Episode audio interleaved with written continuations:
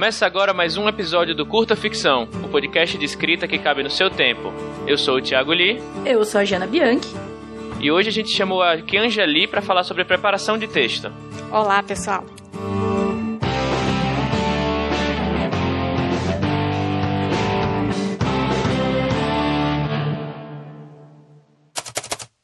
Cuidado com a qualidade de um texto deve ser sempre a primeira e a última preocupação do autor ou autora com relação ao seu próprio texto. De nada serve um livro com uma boa apresentação gráfica, uma estratégia de divulgação legal, se o texto não passar pelo menos por um profissional da área, né? E acredite, mesmo os leitores mais leigos conseguem identificar a diferença né, de um texto com acabamento profissional e um que não passou por um crivo. É, aquela nossa série sobre o ciclo de vida do texto começou lá no episódio 32, né, que a gente falou sobre o rascunho, e continuou no episódio 33 sobre leitura beta. Depois de um longo inverno, a gente resolveu retomar essa série. E para prosseguir, é, a gente vai falar hoje sobre preparação de texto, que é a próxima etapa do processo, né? Seguindo a leitura beta. Para falar sobre isso, a gente chamou a Anjali, que surpreendentemente não é parente do, do Thiago Lee, por mais que pareça. É, e a Kianja, ela é parecerista, revisora, ghostwriter, freelancer, corredora, mãe de gente, mãe de gato, salvadora de passarinho, que o gato curte pegar Nossa. os passarinhos de vez em quando, tudo isso. Muito. Acho que é só isso, né? Kianja, é. se apresenta aí para os nossos ouvintes, fala um pouquinho aí sobre essa vida polivalente, sobre os serviços que você faz. Ok. Bom, pessoal, é, eu trabalho no mercado literário, é, já vai fazer uns 11 anos, né? Eu comecei como uh, leitora crítica e conforme eu fui trabalhando como leitora crítica, eu percebi que uh, enquanto eu comentava sobre os textos, eu percebia que tinha muita muitas coisas que os autores não tinham noção é, do próprio em relação ao próprio texto. E foi aí que surgiu a oportunidade de também atuar como, como preparadora e como revisora. Então, eu, eu diria que hoje em dia eu atuo em todas essas frentes, né? É, tanto como tanto como parecerista, no caso leitora crítica, revisora, uh, editora, dependendo do, do, do, nível de envolvimento que o, que o texto necessita. E eu, eu já auxiliei vários autores eh, que já publicaram livros e, e às vezes acontece também de eu receber eh, solicitações até de clientes fora do Brasil. É, é, é, por isso que eu digo que é muito interessante trabalhar nesse meio, porque hoje em dia eu acho que a internet propicia muito essa, essa coisa de você trabalhar assim, sem nem precisar é, estar junto, né? Tipo assim, no, no mesmo país uhum. tal, né? Então, inclusive, a última, o último trabalho que eu fiz, que eu executei, foi para uma cliente que mora na Alemanha. Só que ela é brasileira, né? E ela, inclusive, ela vai vir para o Brasil em, agora em dezembro para lançar o livro dela. E, então, assim, é um trabalho bem interessante, bem dinâmico. Eu, é uma coisa que me, me satisfaz bastante. Vale dizer até que é, a Kian já preparou o livro do André Tim, que já participou de um episódio aqui, esqueci qual foi o episódio agora, o número, mas foi um episódio que foi muito legal. Inclusive, eu acho que eu conheci o André por intermédio pelas redes sociais da Kianja. Eu vi ela falando sobre o livro do André, ah, é? fui atrás, fiquei sabendo do projeto. Aí o André um dia entrou em contato com a gente e a gente fez o episódio. Coincidência dessa, desse mercadinho que é um ovo. É uma aldeia global, né? Assim, uma pequena é. aldeia global, esse mercado literário, muito interessante mesmo. É uma delícia. Uhum. é. Bom, então acho que a gente já pode partir para a primeira pergunta aí. É, só contextualizando, muita gente ainda não entende né, que para que um texto profissional saia da mão do autor, da autora e chegue na mão, na mão do leitor, ele deve passar por um processo que, apesar de ser bem específico para cada caso, aqui a gente até falou um pouquinho aí sobre vários tipos de, de texto que ela recebe, né, já existe um processo bem definido e padronizado no meio, no meio editorial. É, e nunca num processo profissional, um livro de qualidade ele entra no mercado sem passar na mão do preparador. É, dito, dito isso, Kianja, você pode conceituar para os ouvintes né, o que é a preparação de texto, quais tipos de serviço ela engloba e por que ela é necessária. Sim, ok. É, bom, eu, hoje em dia, é, o que eu percebo também é que muitas pessoas confundem o que seja revisão uh, textual e uhum. de uma preparação de uma preparação ou mesmo de uma edição. Então, às vezes, as pessoas procuram um revisor, falam assim, ah, você revisa para mim? É, aí você pergunta, mas o que, que você precisa necessariamente? É apenas de uma... Uh, correção ortográfica, gramatical, você acha que você necessita de alguma coisa a mais, né? Então, é por isso que quando eu não conheço o autor, eu sempre solicito uma pequena amostra para eu saber qual vai ser o nível de intervenção necessária, né? Porque às vezes o texto está super redondinho, você percebe que basicamente são é, umas pontuações, umas palavras que estão mal, mal adequadas tal. E às vezes é, você percebe que precisa de uma intervenção bem maior. Então, e, e mesmo o termo revisão de texto é, é, é mal empregada hoje em dia, né? Porque a revisão de texto, a gente se refere à revisão de provas, ou seja, seria aquela, aquela revisão é, praticamente é, quando o texto está praticamente pronto tá para ir para a gráfica e você tem que verificar se não tem é, se não tem saltos, se não tem se tem alguma questão de é, enfim, é feita após a diagramação e antes da aprovação final do editor. Né? Ou seja, então por aí dá para perceber que essa revisão é bem diferente da preparação. Né? Será que eu fiquei, falei de uma forma meio clara? Não, pelo falou, ficou claríssimo, ficou claríssimo. Eu acho Sim. muito importante reforçar isso que você disse, de que o pessoal não tem esse conceito da revisão. É, e eu acho que vai um pouco além até da questão de não saber o que exatamente cada serviço faz. Eu acho que vai. A, a questão que eu vejo é que a galera às vezes não entende a importância de preparar o texto além de simplesmente pegar erro ortográfico, typo, essas coisas, erro de digitação, né, que é o type e tal. Então eu acho que é uma questão conceitual, duplamente conceitual, assim. E eu acho muito importante falar sobre isso, sabe? para que as pessoas entendam que o, qualquer autor, qualquer escritor é, conceituado mesmo, é claro que quando a gente fala da forma do texto, a gente fala muito do estilo, do autor e de algumas escolhas muito particulares e tudo mais. Mas em geral, uh, a gente não tem a capacidade de olhar objetivamente o nosso próprio texto e pegar, por exemplo, uma frase que tá é, com um ritmo esquisito, ou uma frase que tá organizada de um jeito que fica confuso, né? Quantas vezes a gente pega a frase do livro, é, do manuscrito, geralmente, não do livro já, já editado e publicado, mas de um manuscrito e a gente não consegue entender exatamente porque a frase ficou muito longa e tal. E é importantíssimo ter um profissional para trabalhar com isso, né? Uhum.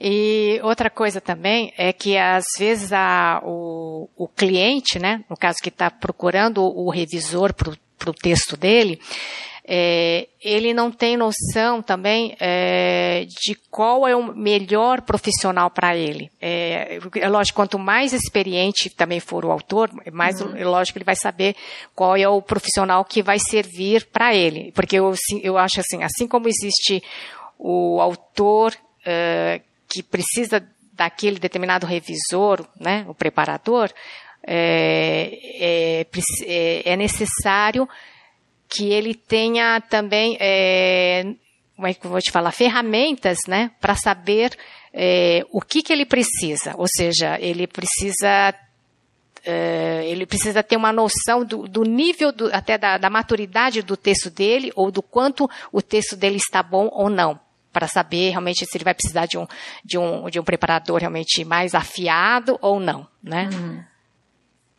É, eu acho legal também isso que você falou de você pede antes um trechinho né, do, do texto da pessoa, porque acho que tem um pouco disso, né? Será que o, o, o às vezes se for algum, alguém muito iniciante que ainda está se aventurando aí nos primeiros textos e que tem um texto que precisa realmente de uma intervenção bem maior, né? E o cara fala, ah, eu quero de uma revisão. Né? Eu acho que é legal. Você chega lá, olha, é, eu acho que antes de você fazer sua revisão gramatical, você precisaria passar por esse processo, é, né, etc exatamente. e tal. Às vezes, às vezes até ele precisaria de, um, de uma edição, depende, depende um pouco também qual é o, o objetivo da, da pessoa, né? Uhum. Eu acho uhum. legal essa, essa diferenciação aí que você faz no, no seu serviço.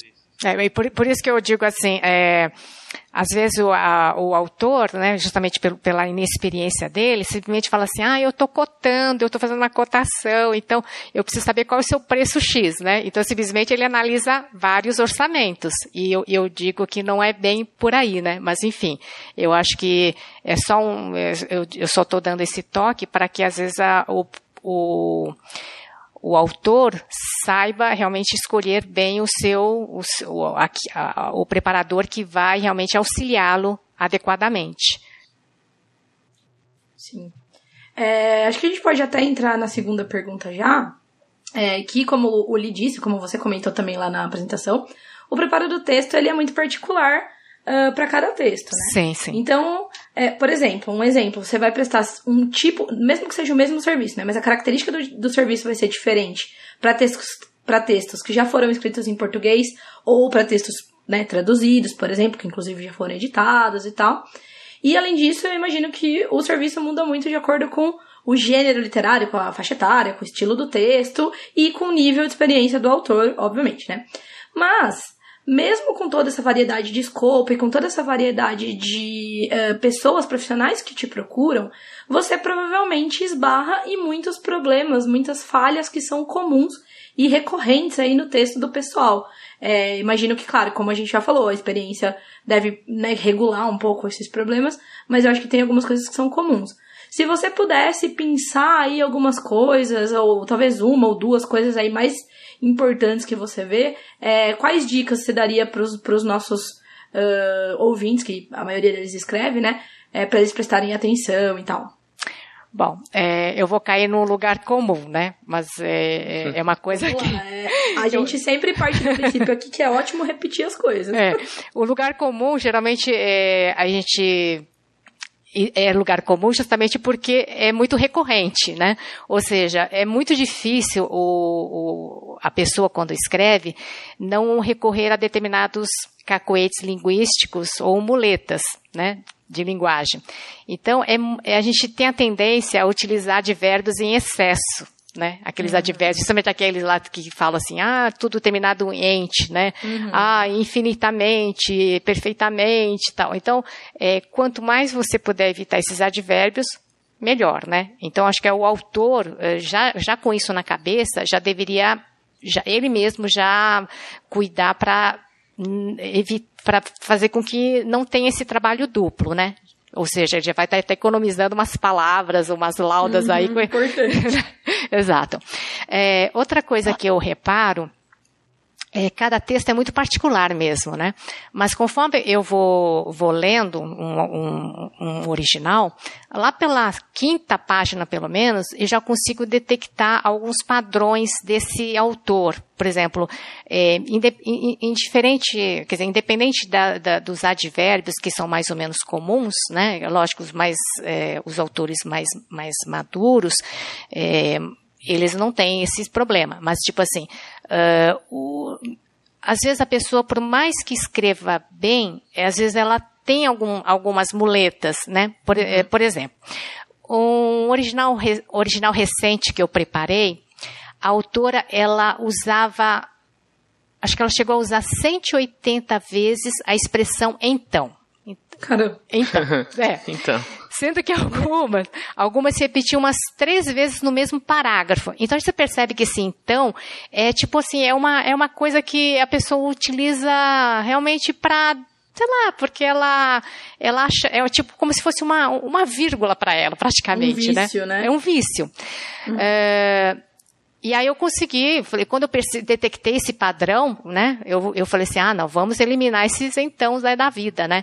Aí eu uhum. consegui reduzir para 59, né, foi uma bela diferença. Nossa, que legal, você tem até, tipo, meio que umas estatísticas, assim, é, autor. Então, então, a partir do momento que eu percebo que, que é aquela palavra, eu vou lá no, no Word, né? Eu, daquela uhum. forma bem simples, eu vou lá no localizar aquele então, aí eu vejo, aí eu dá até para ver realmente quantas vezes a pessoa utilizou. Aí às vezes a, aí, ele, ele marca com amarelinho, justamente, então aí eu consigo, às vezes realmente na própria, na, na simples leitura, a gente mesmo não consegue detectar isso. Mas uhum. aí quando você coloca localizar tal, ou tal então, aí ele pinta de amarelinho e aí você percebe, nossa, nesse, nesse parágrafo tem quatro vezes então, então vamos eliminar, né?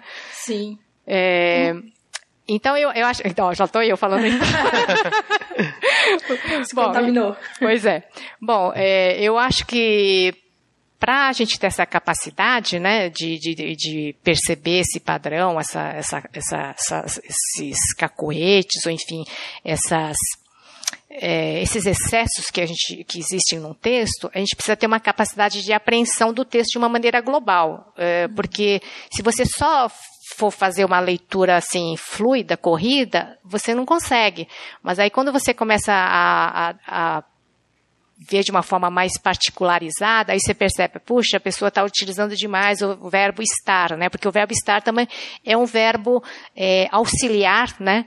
que a, pessoa usa muito como muleta. Ah, ela estava fazendo, estava isso, estava aquilo. Então, a pessoa precisa criar recursos para escrever aquilo de uma outra forma. Não é, não é é, eu diria assim, é, não é que a gente é proibido de escrever. Não é, é errado, né? É, não é errado. Uhum. É que a questão da, da fluidez, né? Uhum. O texto fica muito mais fluido quando você não, o, não fica muito repetitivo, né?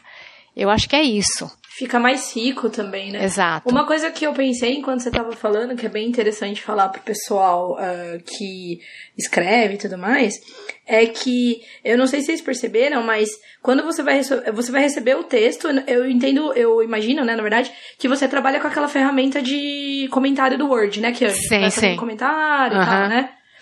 Sim. Marcando a revisão. Quando você recebe esse texto de volta, é importante o autor entender que ele não está recebendo só um texto, aquele texto específico, né, comentado, ajeitado, ajustado para uma versão final legal, como ele está recebendo também um feedback de escrita geral, assim. Então, assim, eu falo por mim. Muitas coisas uh, que eu muitos probleminhas do meu texto, né, nesse quesito de, de, de forma do texto, eu percebi e eu passei a prestar mais atenção quando alguém me falou, né? Um leitor beta, um preparador e tudo mais. Até esses dias, eu. Esses dias, né? Recentemente, o meu conto pra coletânea aqui, Quem Fala da Terra, foi editada pelo André, que é o editor da, da, da Plutão. E ele falou, apontou para mim que eu tinha naquele conto não sei quantas, ele numerou lá, é, formações da, da frase com quando. Então, tipo assim, quando os personagens entraram na sala, ah, tal coisa sim, aconteceu. Sim. Uhum. Quando eu percebi, tal coisa aconteceu e tudo mais. E ele me apontou, ele falou: Olha, você fez sei lá, não lembro quantas eram, mas eram muitas. Eu fiquei, nossa, caramba, eu nunca tinha percebido isso. E agora, no meu manuscrito do romance, por exemplo, às vezes eu me pego, tipo, putz, olha eu de, de novo voltando pro quando aqui. Que, de novo, não é errado. De vez em quando é Sim. um jeito certo. De, quando? Né, é, de vez em quando. é o jeito melhor jeito de expressar ali o que eu quero dizer, e aí eu deixo. Mas às vezes eu percebo que eu tô colocando vários na, em sequência, ou muito no mesmo texto tal. Então, tipo, é um negócio que assim, talvez eu nunca percebesse isso, entendeu? É sozinha. Então, só de alguém me apontar, né, já, já abre todo um novo, uma no, nova, sabe, nova concepção, assim, uma nova visão na minha cabeça. Então eu acho que é legal pensar isso também, que você vai receber um relatório do seu preparador de texto, que além dele ter lá o texto, que depois de passar pelas suas adequações vai ser um texto muito melhor, ele é também um feedback super útil para você como escritor daquele ponto em diante, né? Sem dúvida, eu acho que isso ajuda bastante. É, ainda em relação às questões textuais, né, que, que uhum. vocês pediram para eu apontar, é, eu percebo, não sei se acho que depende do tipo de autor, mas assim, os últimos textos que eu tenho editado, que eu tenho preparado, eu percebo que tem autores que têm dificuldades com tempos verbais. Não assim, dificuldades uhum. em falar que conjugue errado, mas é, acho que conforme vai escrevendo, eles começam a misturar tempo presente com pretérito. Aí você uhum. fala assim, gente, mas o que, que ele quer? Ele quer escrever no presente ou quer escrever no passado? Ou ele quer simplesmente essa frase específica, ele quer escrever no passado para dar uma ênfase especial. Então, assim, é, eu acho que isso dá um trabalho, dá, realmente dá muito trabalho para editar, né? Porque se, se for só uma questão de, ah, não, vou pôr tudo exatamente no presente, seria fácil. Mas às vezes você tem que perceber, será que ele teve alguma intenção escrever aquela frase específica no pretérito para é, quando todo o resto da ação está no presente ou vice-versa, sei lá, para ressaltar alguma coisa? Então, você precisa ter sensibilidade para captar se foi descuido ou se foi intencional e fazer uhum. as modificações da maneira mais coerente possível. Mas é, é, complicado, viu, quando você tem essas misturas de, de, de tempos verbais. Não sei se você, você uhum. Jana, que você também tem, você edita, né? Você tem a marca. Mafagafa. Esse é um trava-língua. Isso. Eu não consigo Sim. pronunciar. Você começou a falar, eu falei, nossa, sim, total, total, Uhum, total. Bem real. É bem real. Inclusive, até um dia desses eu comentei no Twitter sobre isso. assim. É mesmo? É, foi bem isso que você falou. Às vezes você fica na dúvida, porque existem recursos, né, de você mudar o tempo verbal no texto dentro do Aham. contexto. Sim. Mas às vezes você fica tipo, putz, essa pessoa tentou isso, não tentou, não sei o que. É uma coisa que eu vejo bastante. E é uma coisa que eu acho que é muito um cacoete da escrita, da primeira escrita, né? Que é uma outra coisa interessante de falar também. Porque o primeiro texto nosso, ele com certeza vai estar cheio de erro, né? É, erro de grafia. Quantas vezes? Nossa, às vezes eu pego uns erros, assim, revendo meu próprio texto, que eu fico com vontade de enfiar minha cabeça num buraco, assim, tipo. É, há X anos com sem H, sabe? Uma coisa assim que você fala, meu, tipo, alfabetização básica do negócio. Mas é porque a gente tá escrevendo ali, a gente tá imerso em outra coisa, né?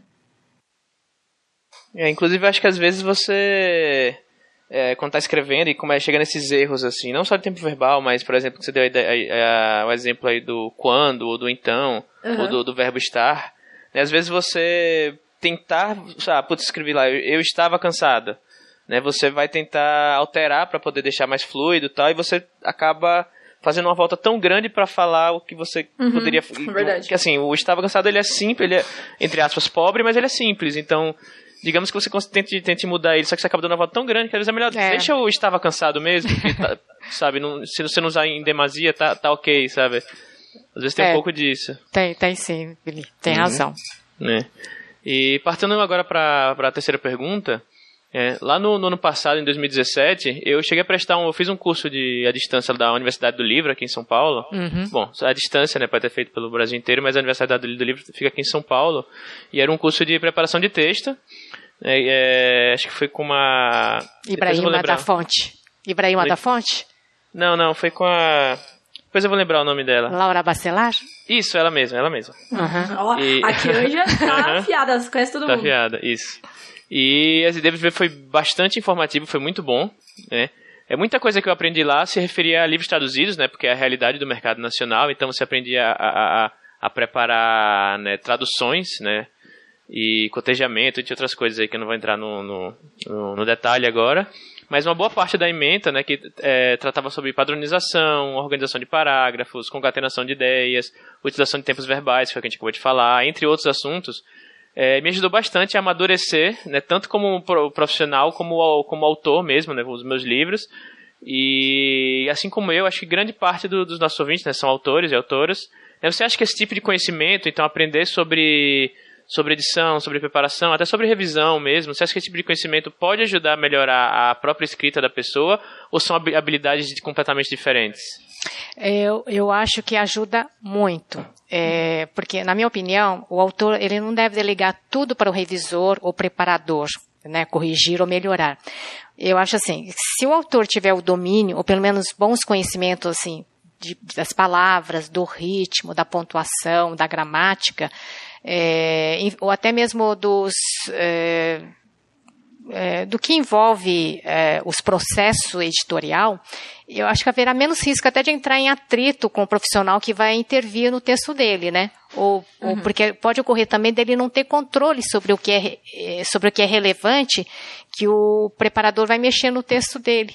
E às vezes porque, e essa- porque essa parceria às vezes pode ser incrível e harmônica, e às vezes pode ser que não. Então, quanto mais ele ele tiver um texto já mais redondo, quando ele quando ele, ele já se o autor já tiver é, mais domínio até sobre se o profissional que vai ajudá-lo é bom ou não, é, ele só vai saber se ele também já, já tiver um, uma- um, um certo nível né, de, de amadurecimento linguístico e tudo mais. Não sei se é essa a sua pergunta. Sim, sim, acho que era exatamente isso. Aham. Acho que não, não necessariamente um curso, mas esse know-how, esse conhecimento sobre o, qual é o trabalho, qual é o escopo do trabalho do preparador, como é que ele vai olhar para o seu texto, que tipo de mudança ele, ele vai fazer, que tipo de mudança ele pode fazer. E aí, se você realmente não tem absolutamente nenhum conhecimento, então às vezes você pode aceitar tudo e vai que, sei lá, ele é, inserir um erro, por exemplo, É, porque ele, ele não entendeu um contexto, alguma coisa muito específica do autor.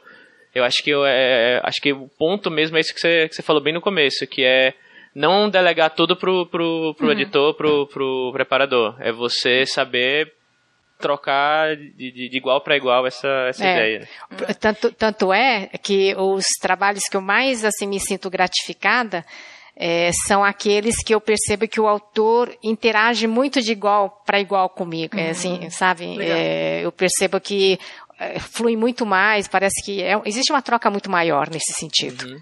Sim. Aí eu acho que tem até duas coisas que me ocorreram enquanto eu você falava. Eu até né, poderia até ter colocado isso na pauta, mas acho que é legal a gente falar um pouco que são duas coisas. Uma é uma coisa que remete a um outro episódio que a gente já fez sobre feedback, que é importante pensar que quando você está submetendo seu texto para um preparador é, você vai receber um feedback e é muito importante que você encare esse feedback de forma tão profissional quanto o trabalho desse próprio preparador.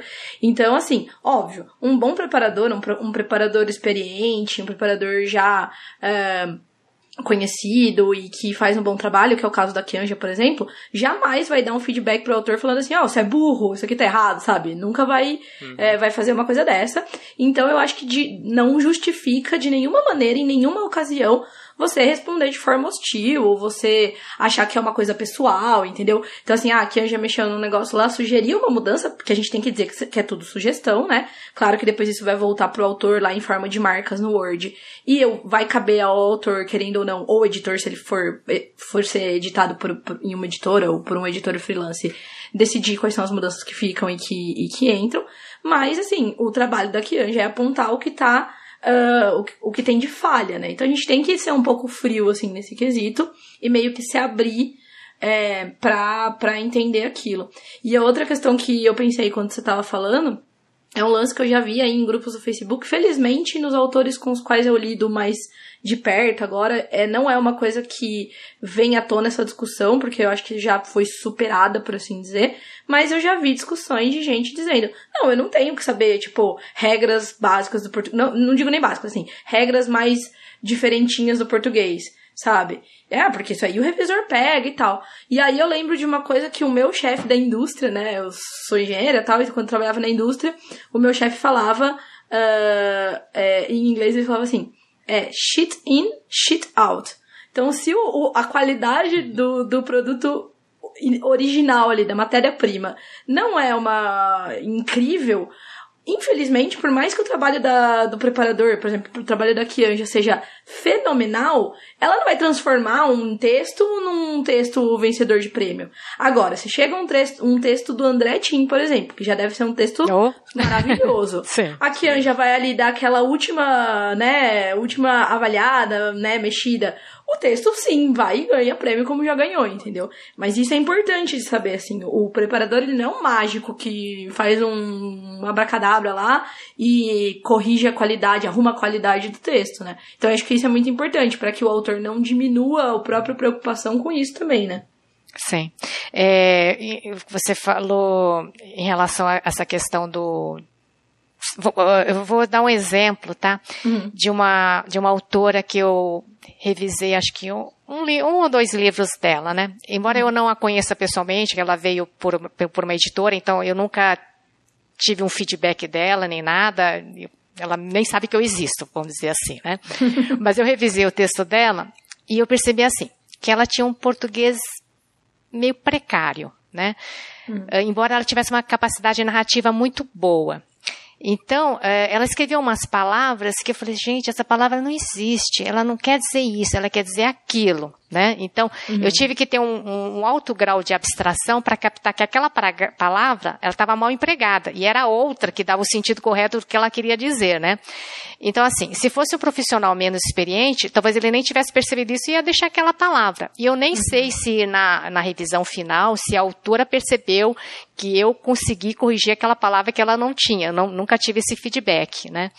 Mas, enfim, é, então a gente lida com vários tipos de, de casos, né? Porque é, é como. Eu peguei esse gancho justamente para dizer o seguinte: que tem, tem autores que acham que basta ter apenas uma boa capacidade narrativa. Ah, eu sei escrever histórias, sei criar histórias incríveis, mundos fantásticos tal. E às vezes a pessoa não sabe empregar aquela palavra mais adequada naquele determinado momento. E isso faz uma diferença incrível, né? Porque uhum, se você. É, enfim, então eu só queria pontuar isso.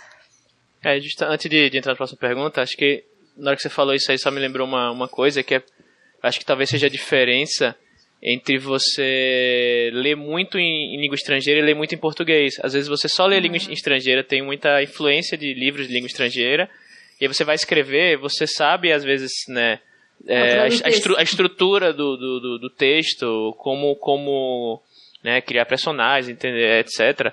Mas às vezes você não tem uma, uma, uma, você não amadureceu suficientemente na língua portuguesa, que é o nosso objeto de escrita, né? E que é tão importante quanto, às vezes mais importante até você ter o conhecimento, o traquejo na língua portuguesa do que na criação de histórias e universos. Sim, com certeza.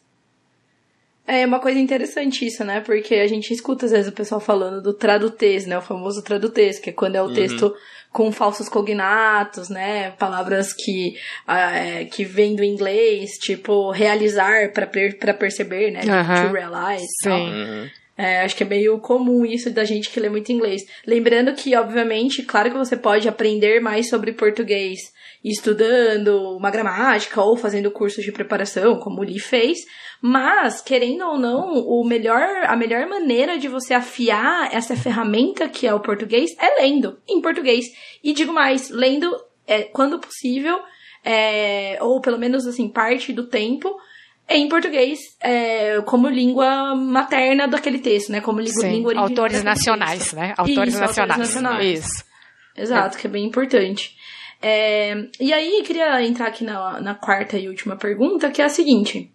É, caso algum ouvinte por aí esteja interessado em se tornar preparador de texto ou como o Li falou, em fazer um texto ali para melhorar a própria escrita, né, para ter noção de, de coisas que ele pode melhorar, para você trabalhar mesmo como, como preparador, é, é, preciso ter um ensino superior, é preciso ter algum curso específico, é, e você poderia dar alguns exemplos, alguns, algumas instituições, sei lá, que ofereçam essa formação, ou outras práticas paralelas, de repente, que alguém que aspire essa carreira pode ter?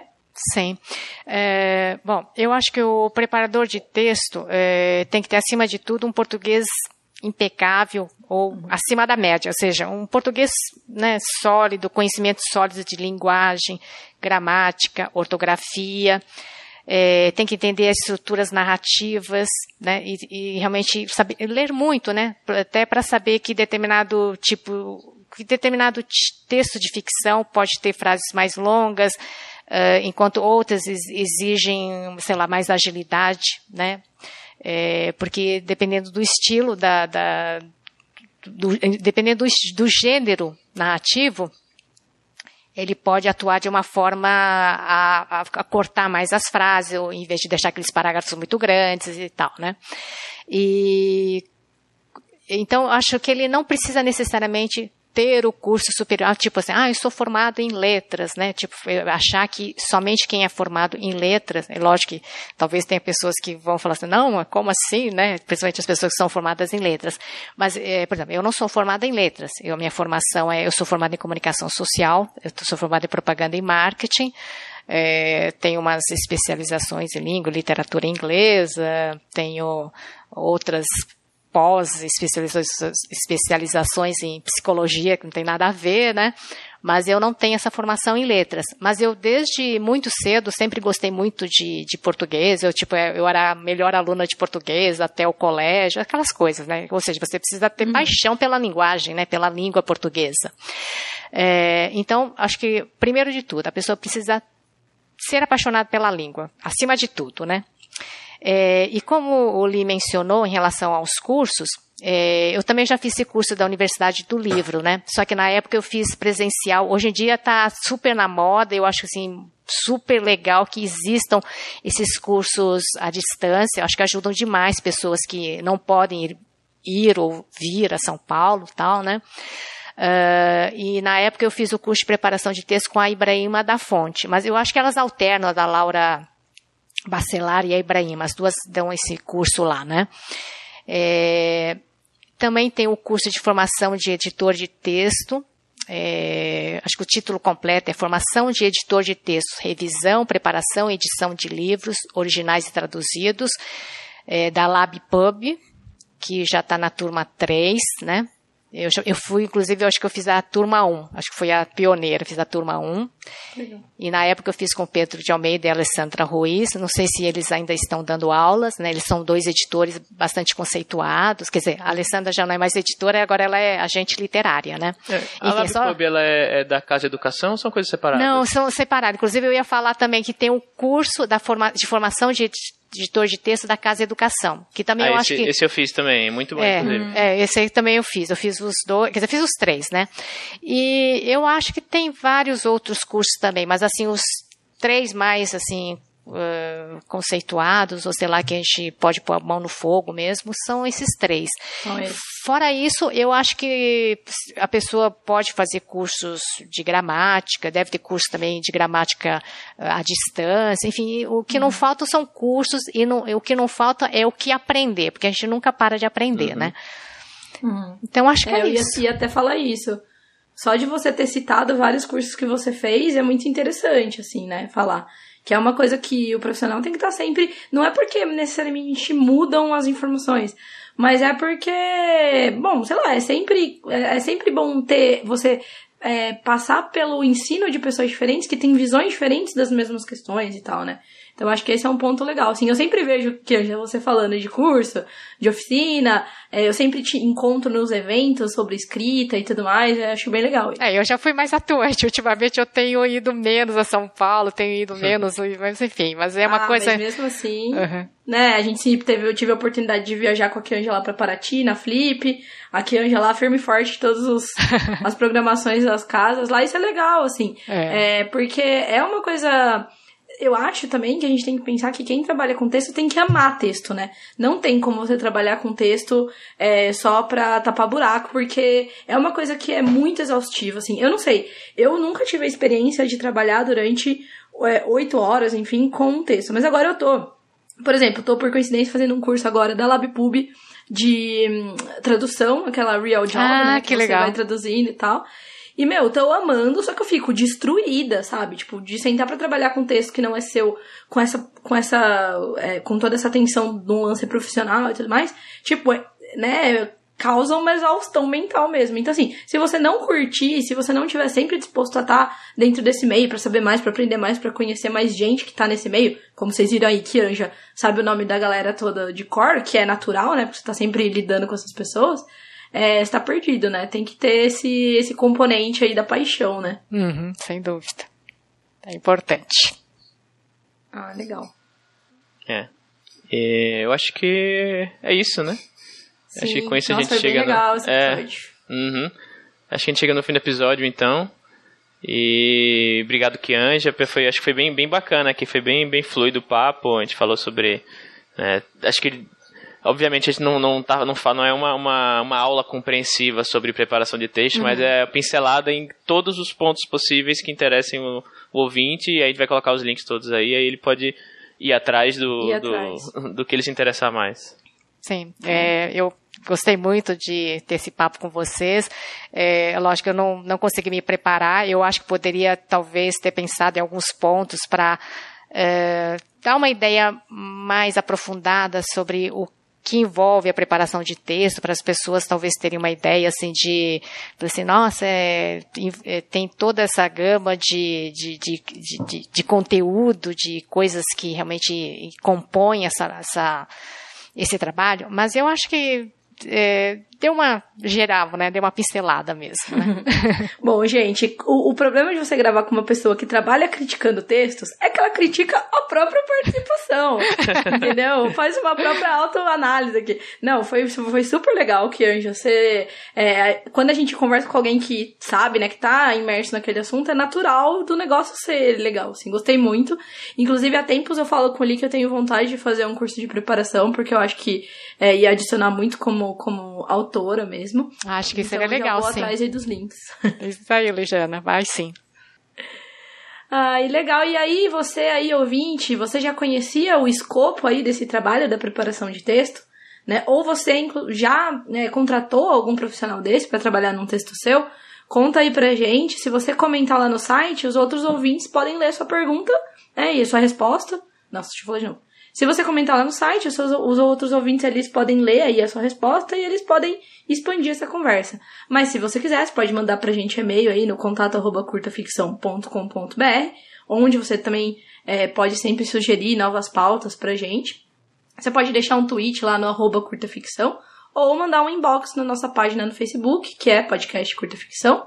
É, se você usa algum agregador de podcast, não esquece de avaliar o Curta Ficção por lá, né? Porque daí a gente vai ficando cada vez mais relevante dentro das ferramentas de busca aí desses aplicativos. E se você não usa um agregador de podcast, ou se você conhece alguém que não escuta podcast porque não sabe como usar esses agregadores, ou não quer baixar aplicativos novos no celular, pode falar para essa pessoa que a gente tá lá no Spotify. A gente vai deixar, a gente sempre deixa o link na descrição do episódio. Lembrando que às vezes o episódio tem um delay de até 24 horas para entrar no Spotify, mas agora parece que tá mais tá melhorando, não tá não tá com tanto delay agora. É, e uh, lembrando também que nesse mesmo feed a gente tem o Entre Ficções, que é o podcast mensal de audiodrama do Marvin, e a gente também tem o Pavio Curto, que é o nosso podcast spin-off sobre as tretas do mercado editorial. Exato. E indo então para a parte dos jabás, a gente começa né, com o jabá da nossa convidada. Aqui, Anja, é, deixa seus contatos, suas redes sociais, fala dos, de novo, o serviço que você presta, como o pessoal pode te, te encontrar, né? E a gente vai deixar sempre os links sempre no, no post do comentário. É, bom, gente, eu, eu tenho eu tenho Twitter, tenho Instagram, tenho Facebook, mas eu não sei o nome certinho de cada. Eu, eu vocês podem me procurar. a, gente deixa, a gente deixa o link. Não tem problema não. Pode me procurar lá como que Anjali e qualquer contato assim mais comercial assim, é, pode me mandar um e-mail no quianjali@gmail.com. Bom, é, eu trabalho com leitura crítica, edição de textos, é, revisão de textos, preparação, revisão de textos, lembrando que eu estou me referindo não àquela revisão que eu mencionei de uhum. aquela revisão final lá do, quando está indo para a gráfica, mas aquela revisão que a pessoa entende que é a, aquela parte mais simples, né, que é só é, gramatical, é, ortográfica, tal, né? Uh, acho que é isso, né? Então, qualquer coisa, quem Vamos quis... deixar todos os contatos, contratem uhum. a Kianja, mandem jobs pra Kianja. ok. É, bom, meu jabá, ele é o de sempre. Então, Lobo de Rua tá lá na Amazon é, e em, em todas as outras lojas de books também. Sombras também tá na Amazon, assim como Aqui Quem Fala da Terra, o Cantigas no Escuro, que foi financiado é, lá no Catarse, então vai ter edição física. E eu queria fazer aqui um jabazinho, mais uma notícia bônus aí do Curta Ficção, que é uh, a notícia de que no dia 1 de dezembro vai acontecer em São Paulo o evento Ficção Científica Brasileira, 60 anos em manifestos. Vai ser uh, um bate-papo de dia inteiro lá na Biblioteca Viriato Correia, em São Paulo. E a notícia é que todas as mesas vão ser gravadas e posteriormente publicadas aqui no Curta Ficção. Êêê! Então a gente gostou dessa, dessa ideia aí de ficar é, gravando e veiculando os papos que acontecem é, localmente aqui em São Paulo para que o pessoal de todo o Brasil e do mundo aí possa escutar. A gente vai deixar o link do evento para quem quiser saber mais. Tem o link do site, tem também o link do evento no Facebook para quem quiser é, adicionar lá, é, dizer que vai. E só para não dizer que eu não leio as coisas no, no Twitter, no Facebook, enfim. Hoje eu tava aqui no Twitter e o Raik Tavares falou pra eu falar um alô, que ele é ouvinte, então eu estou falando um alô. Só pra vocês verem que é, é real, a gente, a gente vê e a gente é, acompanha os ouvintes. É isso. É, alô, Raik, então. Um, um alô de do, nós dois aqui. Alô duplo. É, alô duplo.